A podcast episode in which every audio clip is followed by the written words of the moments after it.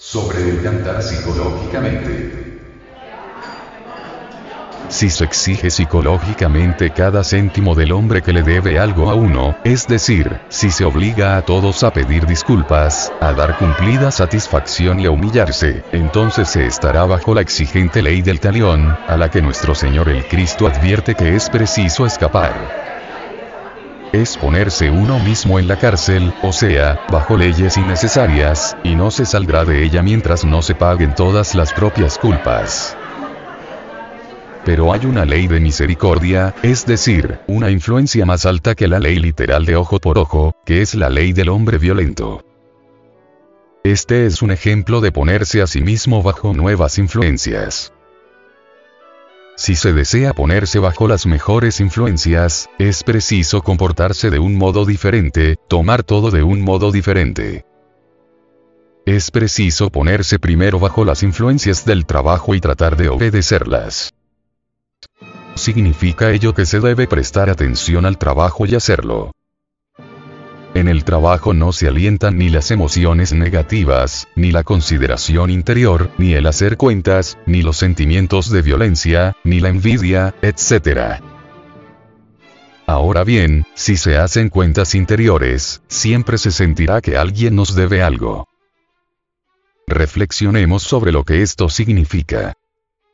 Y entonces tratemos de observar lo que significa en nosotros mismos, y finalmente intentemos hacer lo que dice el trabajo, esto es, separarse. Y no vaya a creer que es fácil. El trabajo quiere decir trabajar duro sobre sí. Es preciso recordar que este trabajo está destinado a aquellos que verdaderamente quieren trabajar y cambiar. Nadie puede trabajar sobre sí sin observar lo que el trabajo le dice de observar en sí mismo y sin ver la cosa sobre la cual es preciso trabajar. Debe ser capaz de percibir su estado interior en un momento dado como algo distinto de su cuerpo físico exterior y de lo que está haciendo. Una vez que un sujeto es capaz de distinguir entre su apariencia física y sus estados interiores, puede comenzar a trabajar verá que tiene un cuerpo que obedece órdenes y una psicología.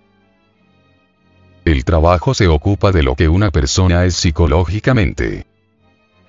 Ahora nos referiremos al aspecto del hombre llamado en el trabajo cantar su canción. Este es un cantar psicológico, no físico se basa en la consideración interior, hacer las cuentas interiores, es decir, sentir que a uno le deben y tenerlo bien grabado en la memoria. Al respecto todos tienen una canción que cantar. Si se quiere conocer realmente qué clase de cuentas interiores se han hecho a lo largo de la vida, se empieza por observar la típica canción. Cuando en el trabajo se llama a una persona un buen cantante, se refiere a la canción que canta. A veces la gente canta su canción sin que se la estimule y a veces, después de algunas copas de vino, comienzan a cantar francamente. Las personas suelen cantar acerca de lo mal que las trataron, que nunca tuvieron una buena oportunidad, de sus pasadas glorias, de que nadie entiende sus dificultades, que se casaron mal, que sus padres no las comprendieron, que en realidad son buenas personas, que no las aprecian, que no las comprenden, y así sucesivamente, y esto significa que todos son culpables excepto ellas mismas. Todo esto es el resultado de hacer cuentas. Esta es una forma de consideración interna. Porque cree que en el trabajo es necesario hacer todo lo posible para librarse de las canciones. Porque es preciso reparar en ellas, hambrearlas, expulsarlas de la posición central que ocupan en nuestra vida hasta que solo canten en escasas ocasiones, con voz débil, y quizá, por último, hacerlas callar para siempre. Porque nos incapacitan interiormente nos roban nuestra energía. En el trabajo, alguien que canta bien no puede ir más allá de sí mismo. Es víctima de sus propias cuentas. En cuanto algo se pone difícil empieza a cantar. Esto lo detiene. No puede crecer. Quizás se eche a llorar. No puede cambiar su nivel de ser. No puede ir más allá de lo que es, es decir, un hombre impedido por tristes canciones. Es un signo de ser lo que se es y para cambiar el nivel de ser es preciso no ser lo que se es. En lugar de trabajar sobre sí, ese sujeto en situación difícil, comienza a cantar enseguida, quizá bella y tranquilamente. Si la critica no le hablan con dureza, se compadece a sí misma o se deja llevar por la ira, y siente que no la comprenden. Y entonces comienza a cantar, ya sea suavemente para sí o para los otros, en especial para la gente que le presta atención.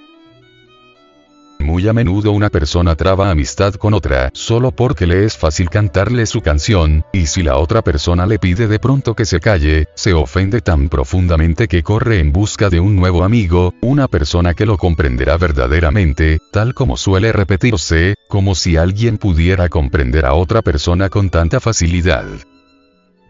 Si tan solo, dicen, para comprender a otra persona es preciso primero comprenderse a sí mismo, y esto solo se logra después de un arduo trabajo sobre sí y de tener vislumbre de lo que uno es realmente. Por cierto, un buen cantante no se comprende a sí mismo.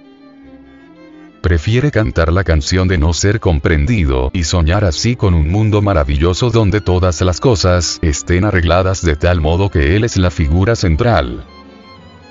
Y esta actitud y estos sueños crean debilidad y, de hecho, una verdadera enfermedad psicológica, y a veces un hombre debe pagar sus consecuencias durante toda la vida.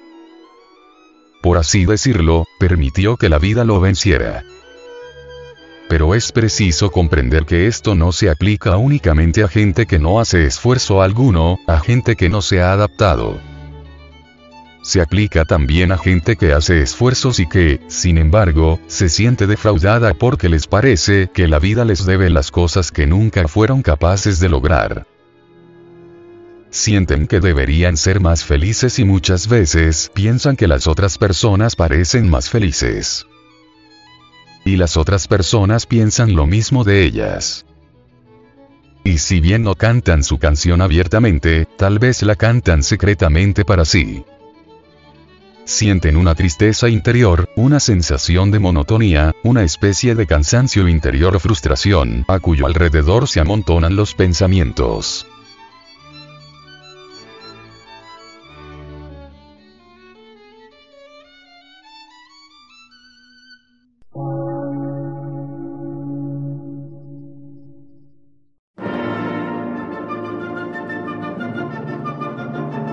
Emisora, gnóstica, transmundial. Por una nueva civilización y una nueva cultura, sobre la faz de la Tierra.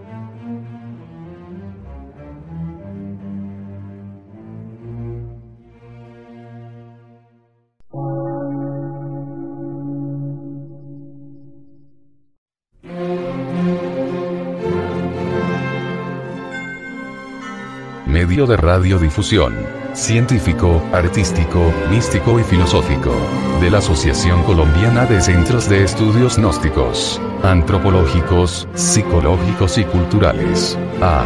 C.